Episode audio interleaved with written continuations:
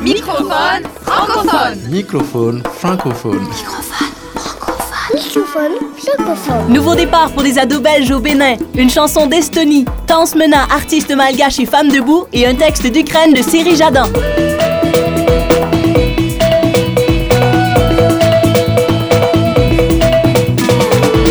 Microphone francophone. Francophone. Francophone.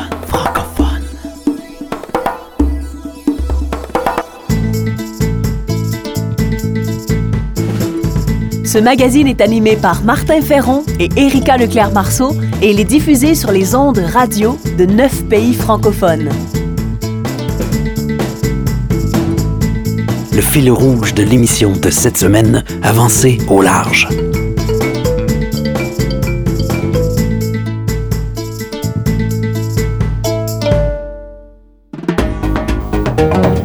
Entrevue dans la francophonie. Amarage est un service spécialisé d'aide à la jeunesse en Belgique. Ils organisent des séjours de rupture pour les jeunes de 16 à 18 ans. Pendant trois mois, des jeunes en grande difficulté font une coupure avec leur milieu et fonctionnement habituel pour vivre une expérience sociale et culturelle au sud-ouest du Bénin. Pour parler de ces séjours originaux, nous joignons Nathalie Van Innis, qui est responsable du projet Cap Solidarité en Belgique pour Amarage. Bonjour, Madame Van Innis. Bonjour. Vous travaillez avec des jeunes en grande difficulté. Qui sont-ils, ces jeunes-là? Ce sont des jeunes qui nous sont donc envoyés soit par le, juge de la jeunesse ou par un service d'aide à la jeunesse. Ils ont entre, c'est entre 15 et 18 ans et ce sont des jeunes qui, en général, ont des grandes difficultés tant dans leur euh, relation familiale qu'au niveau de leur scolarité, qui ont euh, euh, parfois des difficultés au niveau social, hein, qui ne sortent plus, euh, qui euh, sont un peu addicts euh, à toute une série de substances ou bien qui jouent à l'ordinateur toute la journée. Certains développent aussi des comportements qui reflètent ces difficultés, ils se mettent en danger, mettent les autres en danger. Les jeunes passent trois mois au Bénin dans des villages traditionnels, loin de leur milieu habituel. Quels sont les objectifs derrière? L'idée, c'est vraiment de les sortir de leur milieu, de leurs repères, de les confronter à, à d'autres valeurs, à d'autres fonctionnements, aussi de les remettre en route aussi, puisque c'est souvent des jeunes qui ne se lèvent même plus le matin, et donc on essaye de, de leur redonner un, un biorhythme, et, et, et, voilà, de les mettre dans un autre fonctionnement où finalement euh, le regard euh, qui va être porté sur eux va être différent, et va peut-être au final aussi permettre de modifier leur propre regard sur eux-mêmes et sur, et sur la société, quoi. Que font-ils sur place? Sur place, ils sont intégrés dans des familles, euh, des familles d'accueil au sein de villages traditionnels. On travaille pas mal aussi avec des petits artisans des quartiers, euh, dans le secteur de la menuiserie, de la maçonnerie, de la ferronnerie, et donc ils vont vraiment se mettre au service de ces artisans, au service des communautés, notamment aussi en travaillant dans les écoles, dans les centres de santé. Euh, voilà, donc à la fois, ils vont quand même donner un petit coup de main, et puis à la fois, ils vont apprendre évidemment énormément du travail qu'ils vont faire, mais surtout aussi de la rencontre avec tous ces béninois qui sont vraiment très très accueillants. Parlez-nous des changements justement qui s'opèrent chez ces jeunes-là avec le séjour de rupture? Je, pense que le changement déjà c'est qu'on démarre déjà même avant que le jeune puisse partir. Il faut savoir que c'est un projet qui se fait uniquement sur base volontaire. Ce qu'on se rend compte c'est qu'à partir du moment où le jeune a dit oui, on a 99 ou 99% des jeunes qui à partir du moment où ils ont dit oui vont aller jusqu'au bout du projet. Donc pour moi ça c'est déjà un grand changement, c'est ce sont des jeunes qui vont accomplir un projet, réussir un projet là où ils étaient toujours en échec. Étant donné qu'ils se remettent en, en mouvement, eh bien, les relations familiales en général euh, s'améliorent déjà. Et puis une fois qu'ils sont sur place, ben, ils se mettent en, là aussi, ils se remettent en mouvement, hein, ils se responsabilisent eux-mêmes et on voit que on a vraiment rarement des problèmes sur place et ils font des activités euh, et, du coup euh, on se rend compte que quand ils reviennent ces jeunes sont fiers en fait de ce qu'ils ont fait et en termes de changement vraiment très très marquant on voit que ce sont des jeunes quand ils reviennent ils se redressent ils vous regardent droit dans les yeux ils sont fiers d'expliquer ce qu'ils ont fait et là c'est vraiment un résultat important aussi on a de très très bons résultats aussi en termes de diminution de la consommation, hein, puisque la majorité de nos, nos, jeunes sont quand même des grands consommateurs de cannabis. Et donc là, on se rend compte que en termes de consommation de cannabis, ça s'améliore aussi. Merci Madame Van Innis. Avec plaisir. C'était Nathalie Van Innis, responsable du projet Cap Solidarité en Belgique. Microphone francophone. L'Estonie est un pays situé au nord-est de l'Europe. On qualifie les Estoniens de peuple chantant et c'est en chantant que l'Estonie s'est libérée du joug soviétique en 1991. On l'a appelée la Révolution chantante. Voici mon remix de la chanson Voler à la vitesse de la lumière de Birgit Heugemel.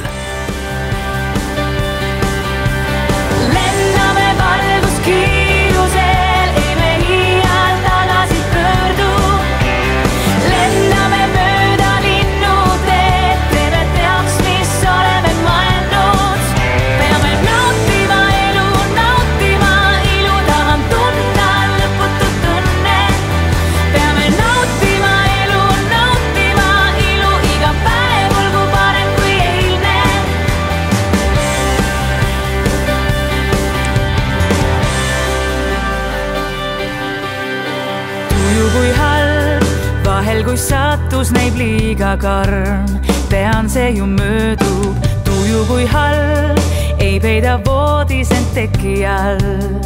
tõusen ja näen, elu pöördub, kallis sinuga koos, uue päeva ma loon, kallis sinuga koos.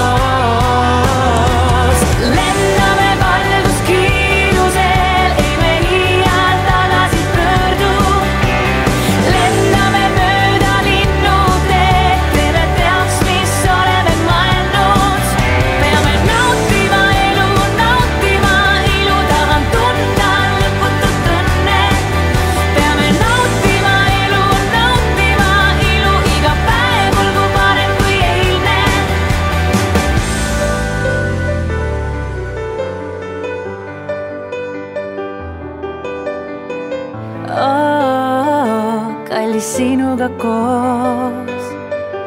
uue päeva ma loon, kallis sinuga koos. uue päeva ma loon, kallis sinuga koos.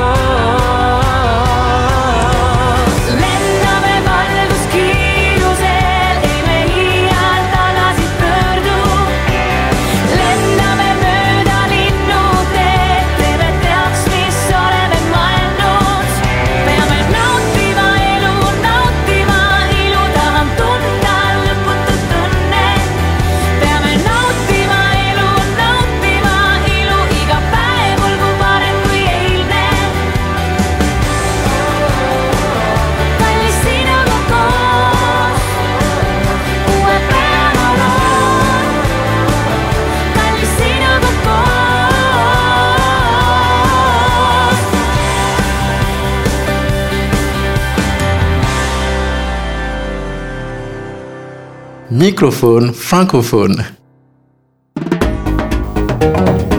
Remusicaliser le monde. Création, Sens. travail social, intendance, nature. Par Martin Ferron.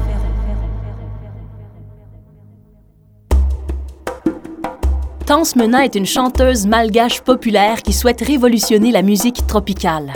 Tance Mena, c'est aussi une mère célibataire qui en a arraché. Elle a tenté de s'expatrier pour refaire sa vie, mais l'aventure a été un échec. De retour à Madagascar, elle a entamé une carrière de chanteuse et depuis, le succès lui sourit. Elle chante l'égalité et l'émancipation des femmes. Elle scande Sami Maeri, nous sommes tous égaux.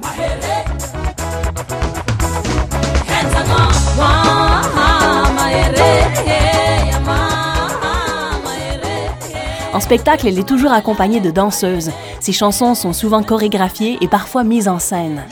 Les femmes du public chantent avec elle, crient les paroles, et aussi leur colère et leur ras-le-bol.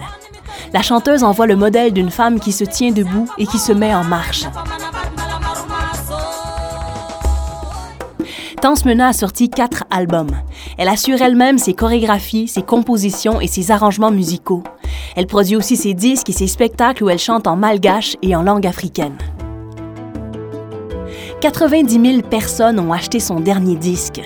Le dernier album s'appelle Femme originale, un titre tout indiqué pour elle.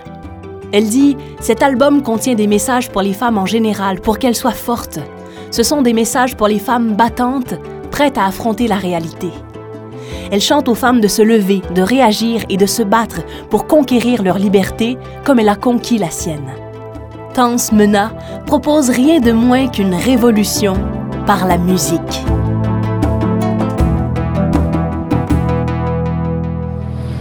Microphone francophone. Culture de sens.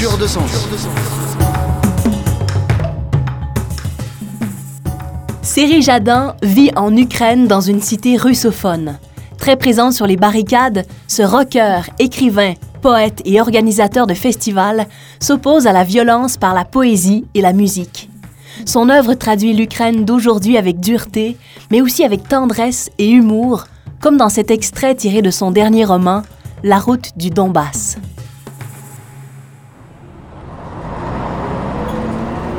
Le bus a roulé tranquillement jusqu'à l'arrêt et après avoir grincé de toutes ses pièces, s'est immobilisé. La porte s'est ouverte Le conducteur, nu jusqu'à la taille et dégoulinant de sueur, s'est essuyé le front et a crié Piston, tu viens Je suis entré dans l'habitacle. Pas une place libre à l'intérieur. Tous dormaient ou essayaient de s'endormir. Comme il n'y avait plus aucune place, je suis resté près du chauffeur. Son pare-brise faisait étalage d'icônes orthodoxes et était couvert d'autres talismans qui, à l'évidence, permettaient à ce véhicule de rester en un seul morceau. Des ours en peluche, des portraits de Staline, des images photocopiées de Saint-François et sur le tableau de bord, quelques hustlers qui servaient de tapette à mouche. Le chauffeur me dit Reste avec moi, sinon je m'endormirai aussi. et il m'a raconté des choses. Il transportait des petits commerçants, des familles entières de détaillants rapportant leurs marchandises chez eux. Ils étaient partis depuis deux jours. Ils rentraient chez eux lorsque le bus était tombé en panne. Ils avaient passé la première nuit à la Belle Étoile. Les détaillants avaient monté la garde, fait des feux de camp et chanté en s'accompagnant à la guitare et en s'amusant.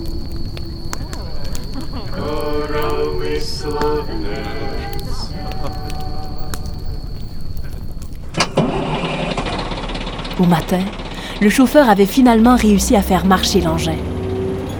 Pour rattraper le temps perdu, il avait pris les petits chemins et emprunté des passerelles branlantes.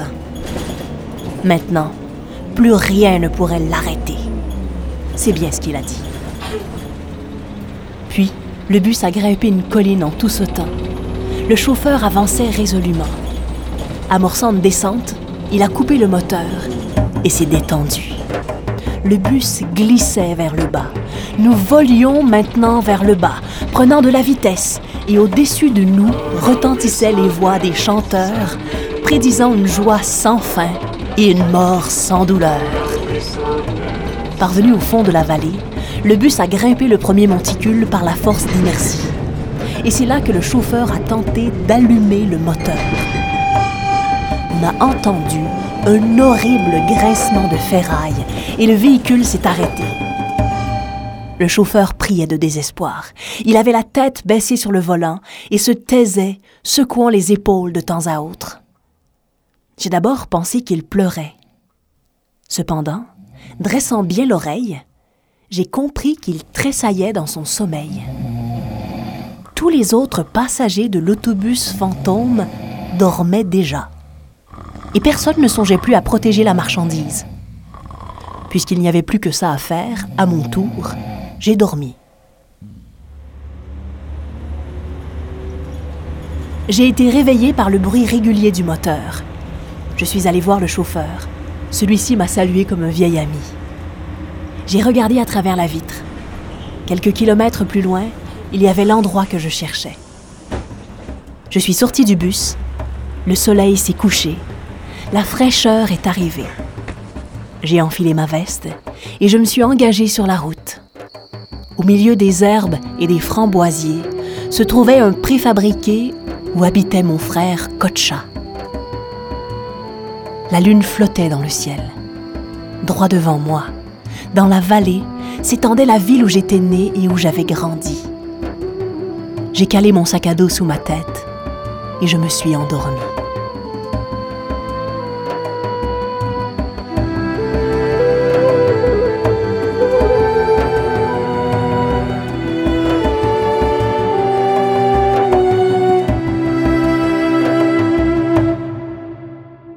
C'était Microphone francophone. Au texte, aux musiques originales et à la réalisation ainsi qu'à l'animation, Martin Ferron.